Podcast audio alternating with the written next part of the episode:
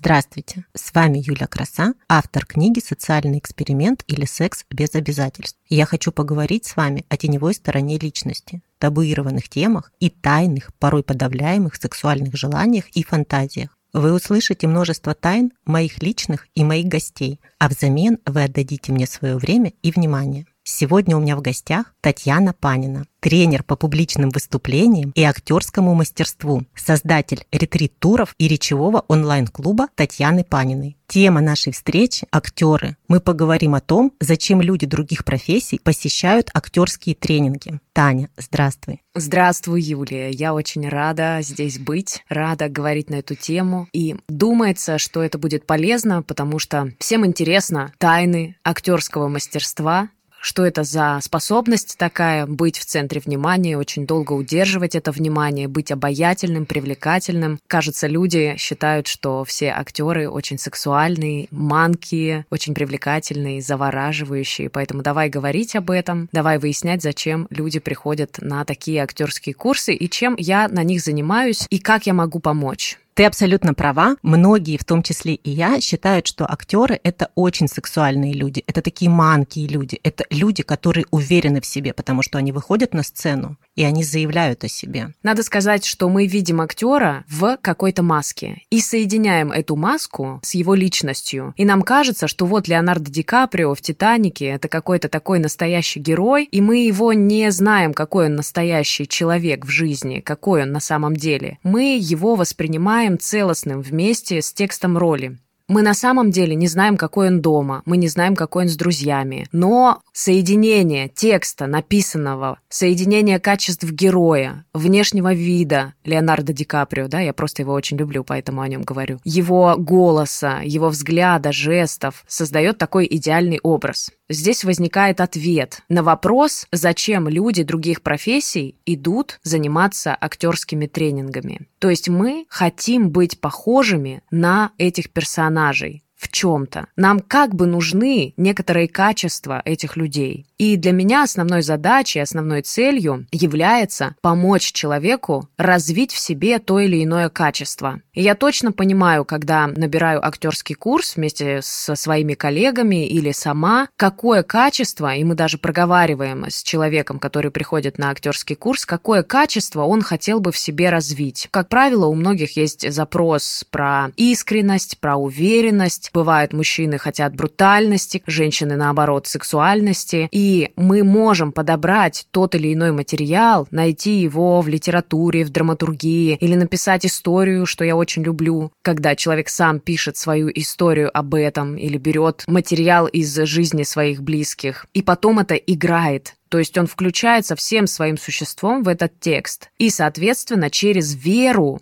очень важный актерский элемент — это вера. Он погружается в этот текст, эту роль и развивает в себе это качество. Для меня это такая основная цель – развить в человеке то или иное качество. Конечно, здесь можно говорить о расширении, о проявленности, потому что актер – это, как правило, человек заметный. Когда он исполняет свою роль, или мы его видим в кино, мы его замечаем. Мы не знаем незаметных актеров, точнее, мы на них не обращаем внимания, хотя в любом кино и в любом спектакле есть эпизоды, у актеров есть такое правило, если уж вы хотите говорить «кушать подано», то сказать это так, чтобы ты запомнил запомнился. Мы как бы соревнуемся даже в единой фразе, которая бывает за весь спектакль, быть заметным. Вот это такая одна из важных сверхзадач актеров. Но люди других профессий часто воспринимают актеров именно как что-то заметное, проявленное, что-то сексуальное проявленность, она из чего складывается? Какие инструменты у актера есть для того, чтобы проявляться максимально ярко? Классный вопрос, потому что часто мы думаем только про внешние средства выразительности. Ну, это, предположим, жесты, голос, внешний вид, прическа, одежда. Но там есть еще очень много внутренних таких составляющих, которые в результате дают гармоничное выражение вот этих всех внешних средств. Я, может быть, сейчас замороченно сказала, но только подумайте, если у вас нет смелости, нет веры в себя, то ваше тело будет это транслировать. Это называется метасообщение. Когда человек может говорить один текст, и этот текст может быть очень очень мотивационный, но транслируя неуверенность, все будут считывать именно неуверенность, потому что всего лишь 7% информации мы воспринимаем через речь. Все остальное мы считываем по тому, как человек это подает качество подачи очень важно. И, собственно, мы выступаем друг перед другом, ходим на спектакли за этим мета-сообщением. Нам именно вот эта компонента очень важна, то, как это человек делает. Поэтому здесь нужно работать с такими моментами, как концентрация, внимание, вера, и вообще цель, задача, что я буду делать, зачем я это буду делать, или, например, что я сейчас буду говорить, зачем я буду это говорить людям. И тогда все средства выразительности, все, что мы называем такой проявленностью, руки, ноги, жесты, тело, лицо, все это будет подвластно одной цели. Когда я знаю, что я сейчас буду говорить, зачем, тогда все мое тело, оно как бы подыгрывает мне. Понятно говорю или не очень? Мне очень понятно. Таня, я ходила на твои курсы, и я помню, что ты рассказывала о таких важных инструментах актера, как отношения и атмосфера. Я когда говорю кому-то про отношения или про атмосферу, то про отношения люди думают, что это отношения, ну, как минимум двоих людей, да, отношения mm-hmm. полов. А атмосфера — это что-то про погоду. Дай, пожалуйста, разъяснение, что это за два таких секретных ингредиента — отношения и атмосфера. Отношения могут быть к партнеру, это да, но могут быть к предмету. Отношение может быть к тому, о чем я говорю, или к конкретному материальному предмету. Как это применить в обычной жизни? Если, например, у меня есть предмет, о котором я хочу рассказать, продать его, предположим. Я точно должна понимать, с каким отношением к этому предмету я буду выходить. То есть, если мне этот предмет не нравится, ну, это такая обычная маркетинговая схема, и она действительно работает, и можно это прокачивать через актерское мастерство, потому что это вопрос веры. Если я верю в свой продукт, значит, я буду к нему относиться соответствующе и продавать я его буду с большим воодушевлением. То же самое к аудитории. Если я выхожу к аудитории, и у меня к ним отношение как к врагам, то само по себе мета-сообщение, которое я транслирую, будет отрицательное. А если я к ним отношусь изначально как к добрым людям, с которыми я хочу поделиться очень важной информацией, то и результат моего общения, моего диалога с ними будет совершенно другой. По идее, я должна вот прям должна думать, что это люди умные, знающие, уважаемые мной, даже если это не так. Чтобы мое мета-сообщение было такое, мне важно так думать. Понимаете, это вот важно даже, ну, с точки зрения, я поверю в то, что они такие, и тогда они будут такие. Вот это очень важно. Атмосфера — это такой чисто театральный термин. Если перевести его на человеческий язык, то это про обстановку, которую я создаю, про ту среду, которую я создаю для людей, с которыми общаюсь. Что я вкладываю в это общение, Например, если я выхожу к публике, что я тоже транслирую? Можно сказать, что это тоже про мета-сообщение. Часто привожу пример такой. Если вы придете на вечеринку, где очень радостно, весело, а вы такой грустный, то, скорее всего, через какое-то время атмосфера вечеринки, среда вечеринки, настроение вечеринки вас увлекут, и вы станете такой же веселой, ну, как минимум, веселее. А если вы приходите в церковь, но вы очень веселы, то через какое-то время атмосфера церкви, потому что вы маленький, а церковь большая, и атмосфера в церкви, она определенная, она тоже вас под себя немножечко подстроит. Поэтому кто создатель атмосферы? Вы или те люди, рядом с которыми вы находитесь? Всегда определяйте это, потому что очень легко уйти в такое жертвенное ощущение, Поэтому все время в коммуникации, в общении, даже если это публика перед вами, их много, этих людей, вы все время внутренне отслеживаете, а вы сейчас в какой атмосфере, вы сейчас какое метасообщение транслируете. Жертвенное, или вы партнер, или вы лидер, за которым идут. Это тоже все вместе про отношения и атмосферу можно связать вот в такую, в одну сцепку все едино. Я бы вот еще внимание затронула. Вообще момент внимания, вопрос внимания. Да, давай, с удовольствием. Насколько я помню, ты сама нас учила, что есть внимание на себе, внимание на роли, внимание на партнере и внимание на зрителе. Как это все внимание удерживать? Да, Юль, ты вот как задашь вопрос, я прямо погружаюсь в такие размышления.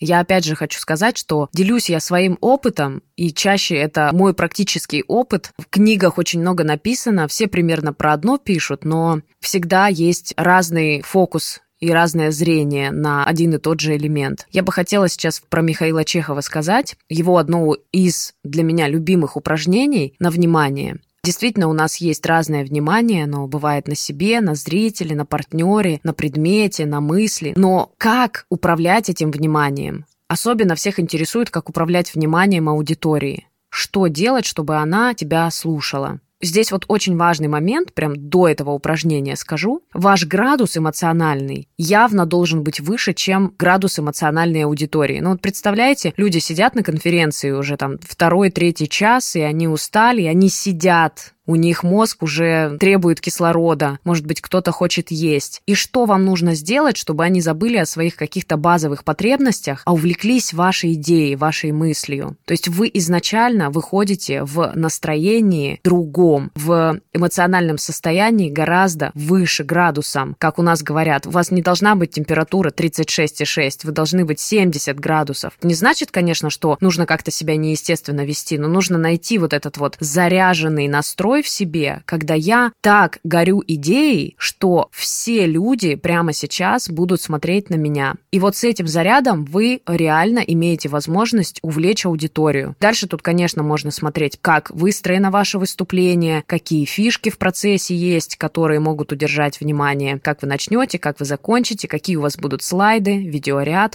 Кстати, юмор один из важнейших элементов удержания внимания, потому что человек, напрягаясь, он должен в какой-то момент обязательно расслабиться. Если вы все время работаете с этим, расслабление напряжения, расслабление напряжения, то у человека есть ощущение, что он не теряет время, полноценно его проводит. Понимаешь, о чем я говорю? То есть какая-то очень важная информация, это напрягает ум, потом какая-то шутка, раз, и разрядка наступила. Потом опять мы собираем этот ум. Поэтому шутить нужно, и нужно учиться прям шутить. Понимать, вот как я шучу, в чем я обаятельный, направлен и какая шутка мне идет. Следить, как люди реагируют. Ну, теперь давай про упражнения расскажу. Таня, да, пожалуйста, расскажи нам про упражнение, поделись с нами секретом, как стать настоящим актером и удерживать этот градус и удерживать внимание публики. Давайте вот первый шаг к тому, чтобы научиться управлять своим вниманием. Упражнение от Михаила Чехова. Вот прямо сейчас, ребят, попробуйте посмотреть на какой-то предмет, который вы очень любите. Это может быть сумка или машина, что-то такое, к чему вы вот неравнодушны. Теперь давайте попробуем вспомнить момент, когда у нас этого предмета не было. Он не был вашим, но вам его очень хотелось.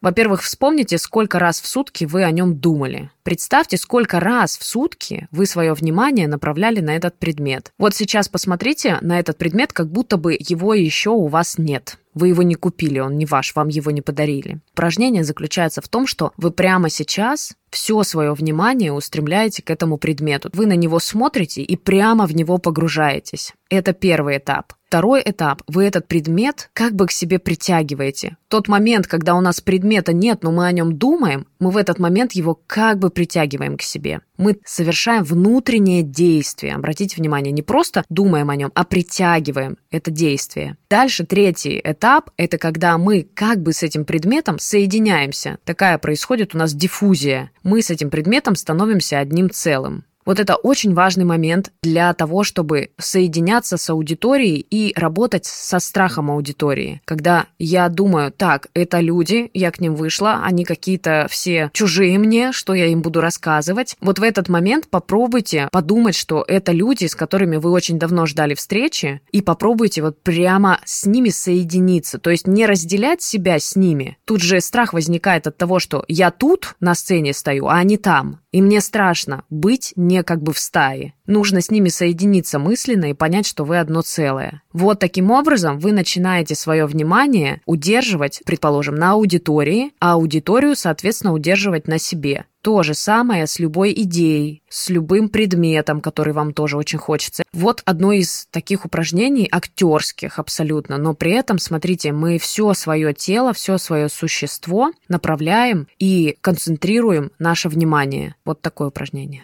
Супер, спасибо, что поделилась с нами таким упражнением. Когда я у тебя училась, ты рассказала нам еще одно упражнение. Оно мне очень понравилось, и я его взяла себе. Оно состоит всего из трех слов. Это все мое. до сих пор пользуюсь и безмерно тебе благодарна. Можешь рассказать о нем? Упражнение не совсем мое, это упражнение используют многие, но я его себе в свою картотеку упражнений тоже взяла, потому что оно очень крутое и для голоса в том числе раскрывает челюсть нашу, а это одна из проблем, почему голос не выходит. И в то же время, опять же, если мы говорим про внимание, оно помогает мне соединиться с тем, что я очень хочу, с вниманием людей, с какой-то идеей. Оно еще ведь сопровождается жестом, когда мы делаем такое большое жест руками и потом потом их соединяем на себе, допустим, на животе или на грудной клетке. При этом мы произносим слова «это все мое» и помещаем руки на живот. То есть мы как бы эту идею погружаем в себя. Или эти мысли, которые прямо сейчас думаем, тоже помещаем в себя. По сути, вся ведь задача актера состоит в том, чтобы присвоить себе жизнь другого человека. И вот этим упражнением мы тоже присваиваем часть техники заключается в таких упражнениях, чтобы присвоить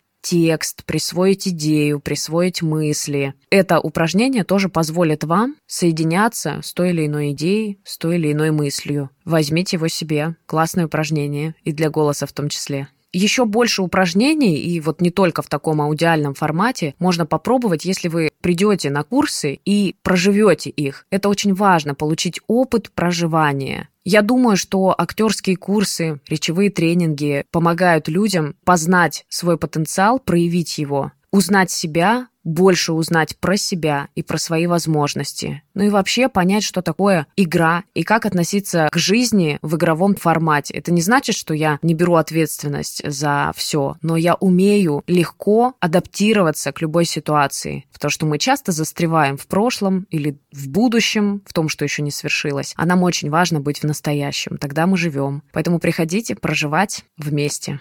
Таня, спасибо, что поделилась с нами своими инструментами. Под подкастом обязательно размещу ссылку на твой канал, чтобы все, кто заинтересовался, могли попасть на твой авторский тренинг. Всем спасибо, что вы были с нами. Подписывайтесь на мои подкасты ВК Музыка и Яндекс Музыка, а также заходите в телеграм-канал с одноименным названием про социальный эксперимент или секс без обязательств. Здесь вы можете следить за анонсами и сделать предзаказ моей книги. Всем пока. С вами была Юля Краса и Татьяна Панина. Пока, ребят. Желаю вам удачи и проявленности.